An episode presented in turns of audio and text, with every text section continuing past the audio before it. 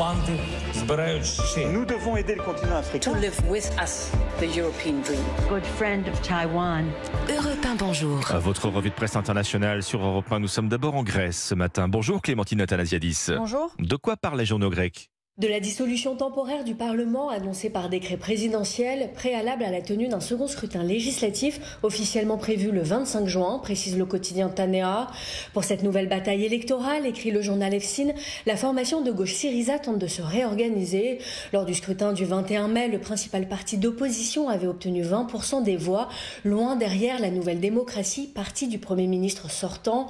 Après cet échec cuisant, Syriza a annoncé des changements majeurs, rapporte le quotidien EFSIN parmi lesquels l'organisation d'un nouveau comité de campagne formé de personnalités expérimentées et de figures issues de la nouvelle génération, précise le journal IAVI. Leur mission, continue le quotidien, est entre autres de présenter de façon claire et argumentée les propositions de Syriza, mais aussi d'envoyer un message de renouveau. Nous sommes maintenant en Algérie avec vous, Nour Qu'est-ce qui fait la une à Alger? Eh bien, on parle de logements, de près d'un million d'appartements plus précisément. Il s'agit du nombre de logements publics que le gouvernement compte attribuer à des familles d'ici 2024. L'expression mentionne que les efforts consentis dans le secteur de l'habitat ont permis d'attribuer jusqu'à présent près de 920 000 logements. Il reste donc moins d'un an pour atteindre l'objectif du million, un objectif très important politiquement et socialement dans le pays. Le logement de toutes les convoitises, titre d'ailleurs Al-Watan. Tous les moyens sont bons pour en acquérir, comme le journal. La ruse emboîte souvent le pas à la violence dans la quête de la clé donnant accès au précieux sésame.